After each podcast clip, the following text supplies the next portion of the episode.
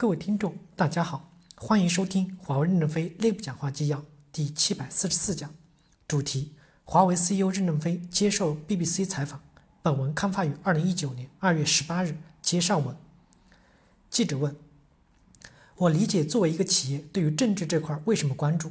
如果全世界其他这样的人看中国整个体制运作方式的话，会得出一个结论：压制性越来越强，所以。”会觉得作为一个总部在中国的企业走向海外时，怎么能够完全不受中国政府的影响？对于这一点怎么回应呢？任正非回答说：“我们到外国的目的是要去赚他的钱，中国政府和我们走向海外有什么关系？我们没有什么关系，就是在中国遵守中国的法律，出国遵守外国的法律，最多是外汇赚的钱汇入中国的时候要受外汇管理局的管理，这里有一点压力，或者海外汇回来的利润向中国政府缴税时。”税率是不是有一点优惠？我还不清楚，因此没有感到有什么东西。我不代表别的中国公司走向海外，我根本一点都不了解，跟谁都不往来，我没有朋友，也不交往，我就一心一意的面对华为的运作，要么就读一点书，因此不知道别的公司怎么做，我就无法回答别的公司的问题。中国的问题，我们也只研究适合我们经营的法律，跟我们无关的法律，我们不去触碰，所以我不可能是一个政治家来评价一个法律。不可能，我是一个企业，还不是一个家。记者问：“我明白您刚才提到不适合从政治角度对这个事情进行评判。我们也看到中国政府现在也看到是非常直白的去为华为辩护，在全球都在说孟晚舟的逮捕是一件不正确的事情。这样的表态是不是让华为在全球市场、在海外市场的处境变得更加的艰难呢？”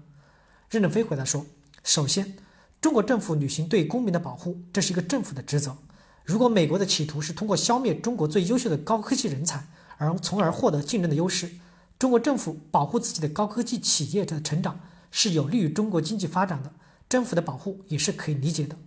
今天我们已经走向了法律，走向了司法程序，我就不具体评价这个东西。美国和加拿大的法律首先是公开的、透明的，然后是公平公正的。美国要把它所有的往来公开，我们才知道这里面的过程和原因，那我们才能做出。法律上的判断和法律上的辩护，因此这些都交给法律处置了，我们不去做这个评价。记者问：“如果现在有一件事情想对全世界听众说，你想说什么？”任正非回答说：“全世界面对未来的信息社会发展是要走向合作共赢的，这是一个互联网的时代。一个地方的知识和文化封锁起来，只有少数人知道，做出东西来是在交通不发达的时代是可能的，比如在火车、轮船、汽车都没有的时候。”这个地方种的庄稼很好，这个地方就富裕了。别的地方不富裕，可以理解的。现在不是交通工具不发达，通信互联网的工具很发达，不同的地方都会创造出一种先进的文明来。这些先进的文明要拼在一起，才能形成未来的智能社会和未来的云时代。这个时代是全世界共同努力的，不会是哪个国家、哪个公司能完成的。共同努力为建设人类的美好社会而做出努力，我们只是付出一部分的力量。记者问。您是否认为西方并不理解华为这样的中国公司，也并不理解中国？任正非回答说：“西方也仅仅是政治家不够了解，西方的企业、西方的科学家们应该对华为很了解的。我上午还接待了一个特别大的西方公司 CEO，我们也谈得非常的好，并不会对哪个公司有敌意，因为我们同是一个行业，大家知道共同的水平是什么。唯有政治家可能理解不够，因为他们会想：这么贫穷落后的地方，怎么冒出这么先进的东西来？”他们应应该来看一看，我欢迎他们来，我会接待他们的。他们问什么，我可以回答什么。我今天回答你都是坦诚的，没有一句是包装性的语言。对他们也是一样，时间长了，他们就了解了。记者问：刚才提到您的领导风格，之前也做了阅读，了解到几个关键词：谦逊、激情、持续不断的学习。任正非回答说：对。记者问。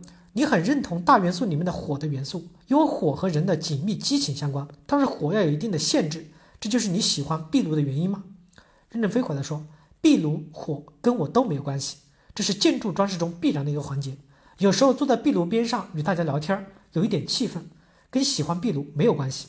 我喜欢的东西多了，我最喜欢的还是农村。这辈子最遗憾的是没去做农民。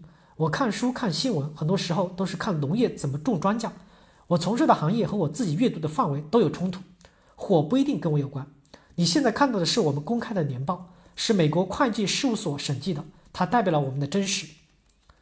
记者问：“从之前的采访中可以感受到，您基本上是完全关注到生意的生意人，仅仅关注的是公司怎么服务好客户，怎么打造全世界最好的技术，怎么样不断的加强在研发方面的投入。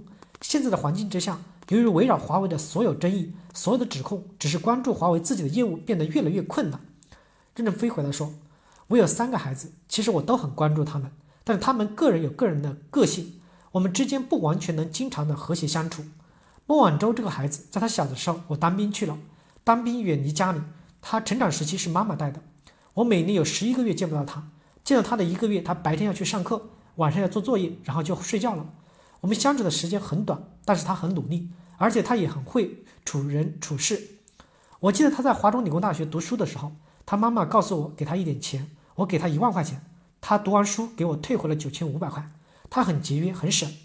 他第一次去莫斯科参加展览会的时候，我给了大概五千美金的左右。他回来以后退回了四千多美金，只用了一点点的钱。但是他的学习上非常的努力。IBM 引进 IFS 时，他是项目经理，非常的努力。而且一二十年他一直在这个项目中，所以他深刻的理解项目管理，所以他把财务做得很好。财务做得很好的人，他关注的是平衡，关注的是管理，关注的是效率。华为的领袖不是横向的平衡，而是纵向的突破。所以，他将来不可能做 CEO，也不可能做董事长。这是我补充回答刚才的问题。他被关起来以后，我作为父亲是很心疼的。孩子怎么能受这么样的折磨呢？但是已经发生了这个事，怎么办呢？还是要依靠法律来解决问题。我们自认为我们不可能有犯罪行为的。我们公司那么严格的要求自己管理自己，怎么可能有这个东西呢？美国抓他，将来也要把证据一点点的公开，通过法庭的判决来进行。现在他在软件的状态下，每天在网上学习几门功课，并没有意志着衰退，还在学八门功课。公司重大问题还在网上跟他协商。因此，我不能完全从父亲的角度看儿女情长，也要看到儿女要自由的飞翔。每个小孩都要有个性，我的小孩的个性都很强，都很努力，都想自己变得优秀。父母不能要求女儿都在我们的身边，跟我们和谐相处。我们觉得个人成长对他们很重要。我认为。这次的磨难应该对他来说也是人生难得的机会，而且这么大的一件事儿，我相信对他未来的成长一定是插上翅膀。要感谢美国的政府给孟晚舟插了一个坚强的翅膀，他将来会飞翔得更好。我相信。感谢大家的收听，敬请期待下一讲内容。